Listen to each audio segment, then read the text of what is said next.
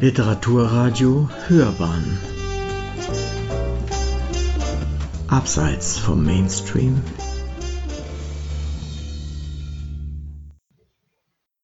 Wer war es?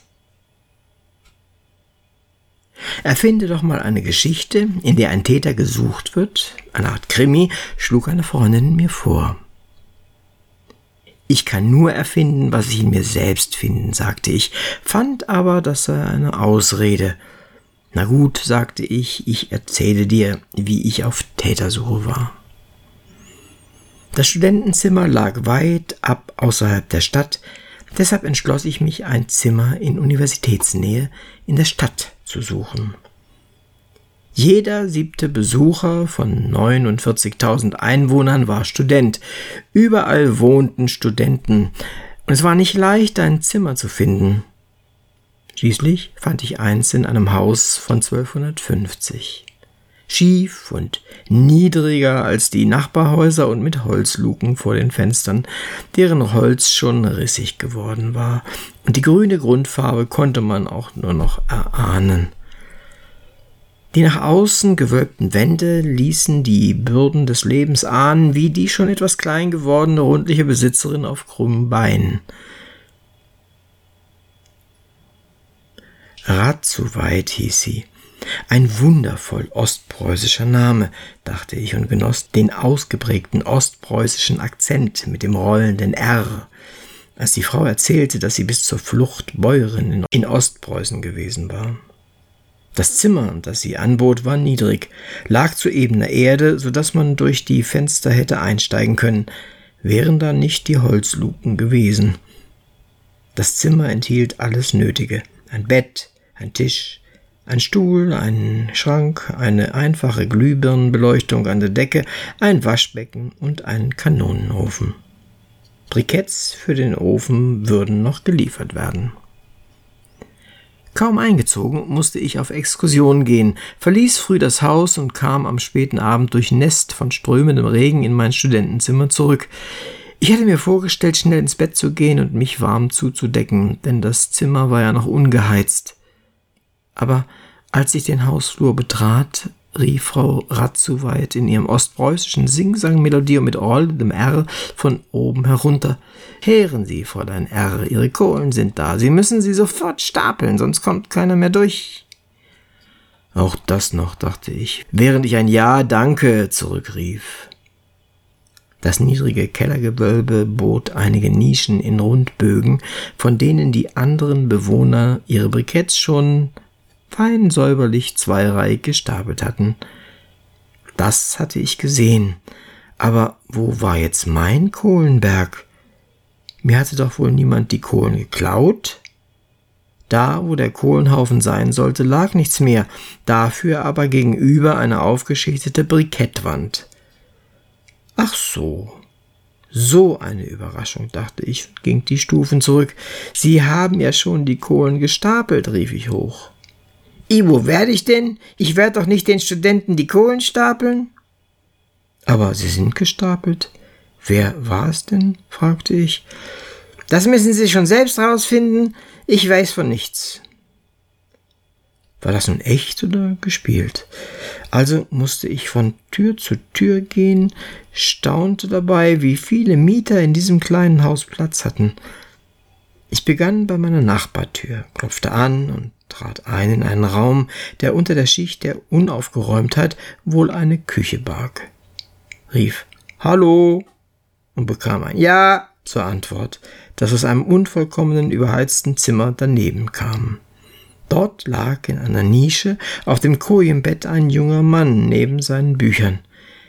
Ich stellte mich als Nachbarin und neue Mieterin vor und erfuhr, dass er mit Vornamen Klaus hieß und Soziologiestudent war. Zaghaft brachte ich meine Frage vor, während er aus neugierig blitzenden Augen das fremde weibliche Wesen zu bestaunen schien. Na sowas? Da hat jemand ihre Briketts gestapelt? Ich muss zugeben, eine gute Idee, um ihre Aufmerksamkeit zu erregen, aber sehen Sie selbst, meine Unordnung hier, da brauche ich wohl weiter nichts zu sagen. In der Tat, mein Blick fiel auf die Türme von Manuskriptseiten, Zeitschriftenbergen und Büchern. Dazwischen geöffnete Dosen und auf dem knisternden Ofen ein Teller mit eingetrockneten Essensresten. Ich war fasziniert von diesem Chaos. Offensichtlich ein Gegenprogramm zu dem, was ich von zu Hause kannte. Welcher Geist nahm sich solche Freiheit heraus? Ich klopfte an der Tür eine Treppe höher. Ein blasser Student öffnete und guckte mürrisch und verschlafen, so dass ich ein bisschen stotternd sagte, Sie haben wohl nicht aus Versehen meine Kohlen im Keller gestapelt? Er schüttelte seinen Kopf zu einem verständnislosen, abwesenden Nein und beeilte sich, dieser Störung von außen ein Ende zu setzen. Das war, wie Frau Ratzoweit hinterher erklärte, ein Jurist, in sich gekehrt und wenig humorvoll. Ihm traute sie diese Tat am wenigsten zu. Hinter der nächsten Tür sollte ein Politologe wohnen, aber er war nicht anwesend, schon seit Tagen nicht, wie ich erfuhr. Er kam als Heinzelmännchen, also nicht in Frage. Ganz oben unter dem Dach wohnten noch zwei Studenten, ein Historiker und ein Archivar. Der Historiker staunte über meine Frage und wies fast belustigt diese Unterstellung als Zumutung zurück und sagte im Übrigen sei er selbst auf Exkursion gewesen und eben erst zurückgekommen. Gegenüber wies das Türschild mit goldener Einfassung den Namen des Archivars fein säuberlich aus. Herr von Meinitz. Ich klopfte und schnell öffnete sich die Tür.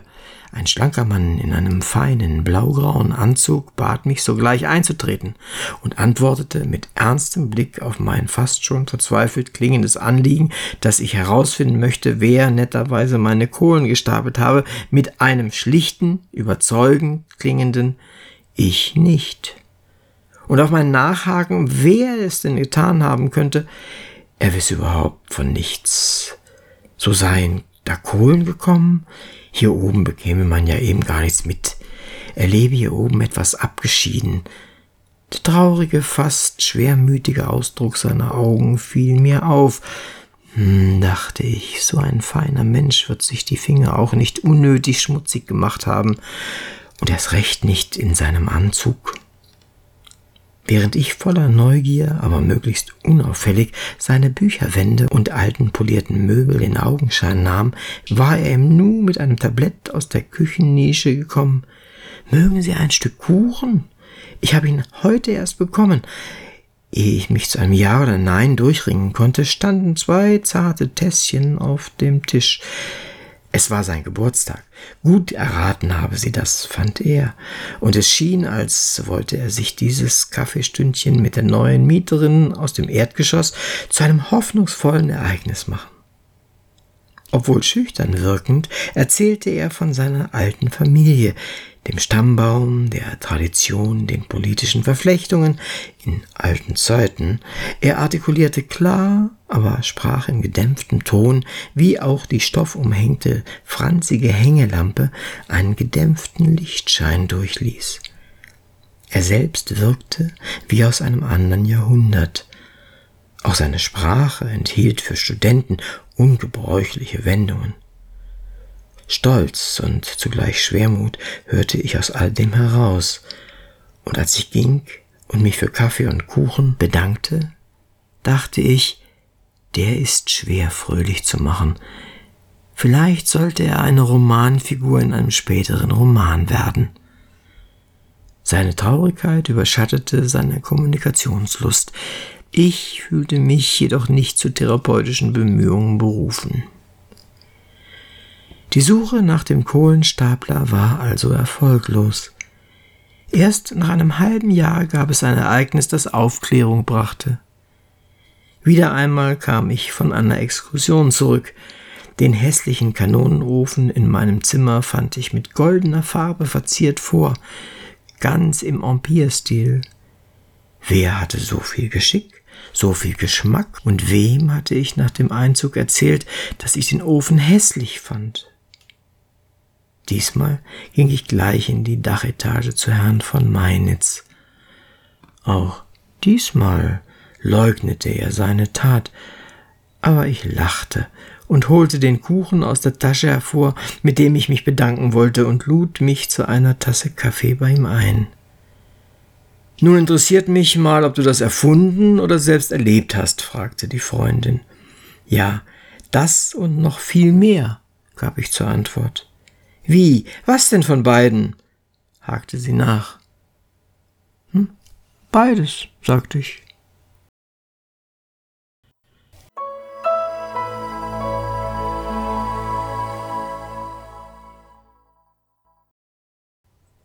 Nächtlicher Überfall. Das war kein böser Täter. Findest du auch böse Täter?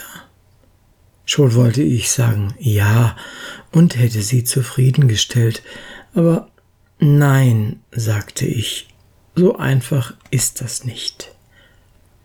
Böse ist die Tat, die Bosheit der Täter ist Schwäche. Ich erzähle dir das an einem Beispiel.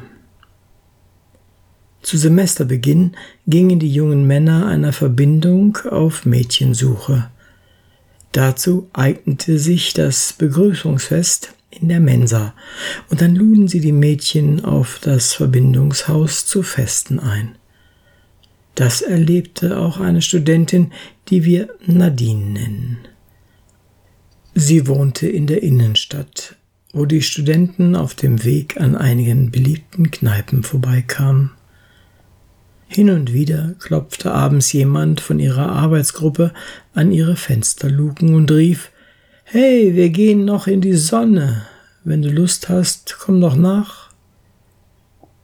Sie befreundete sich mit einem älteren Studenten, dem sie schnell vertraute, denn er lud sie zum Musikhören bei sich ein, zeigte seine große Schallplattensammlung und erwies sich als guter Interpret von Aufführungen klassischer Musik. Das beeindruckte sie, sie liebte Musik.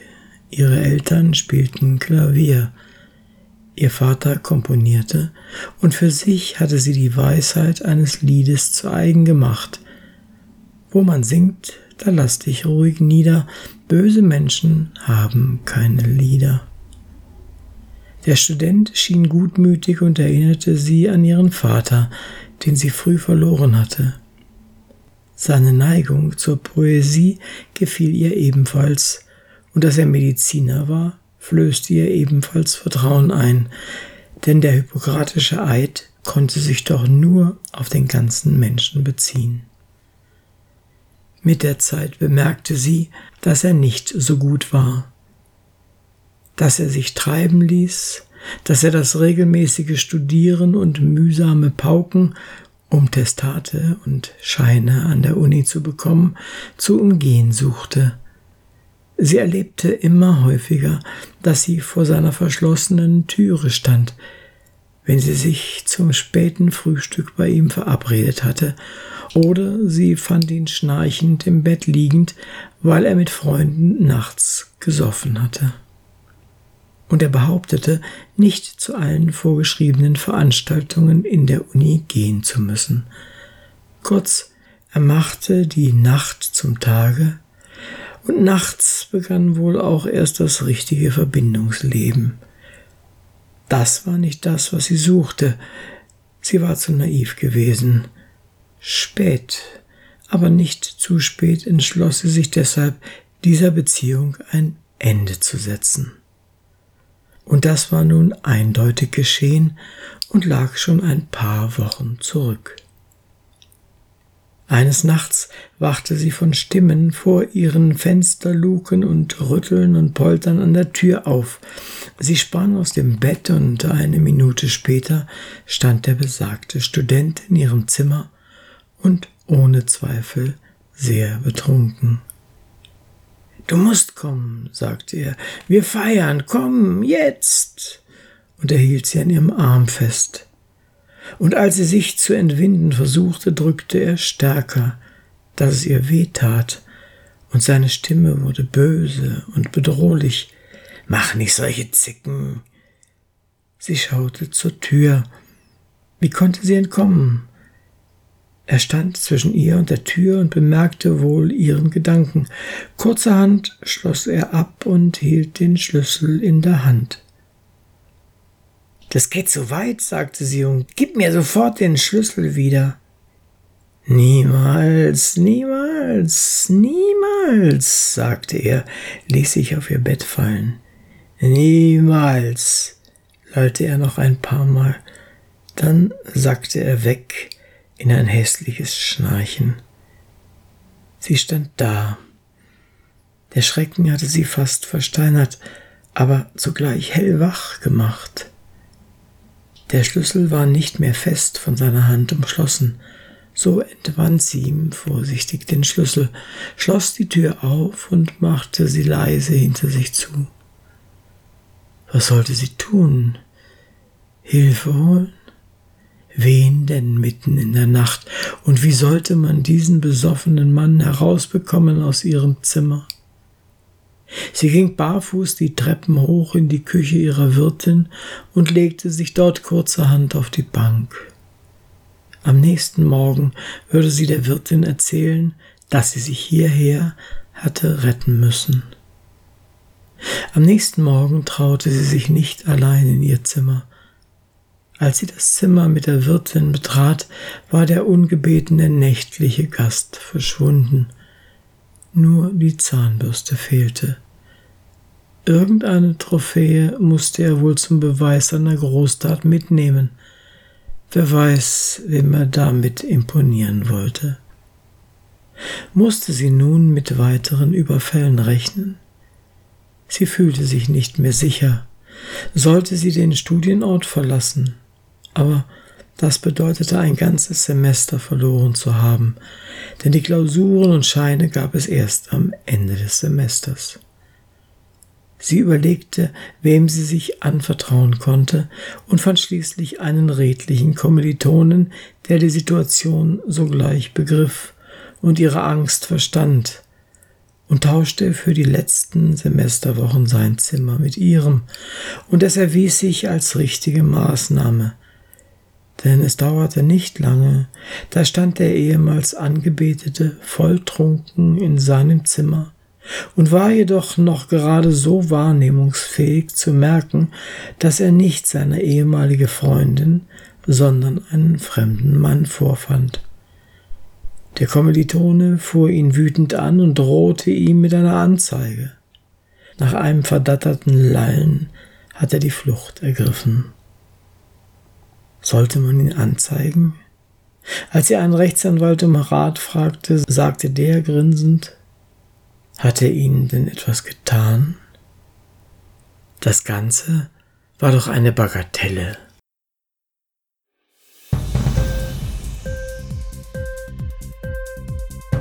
Hat dir die Sendung gefallen? Literatur pur, ja, das sind wir. Natürlich auch als Podcast. Hier kannst du unsere Podcasts hören.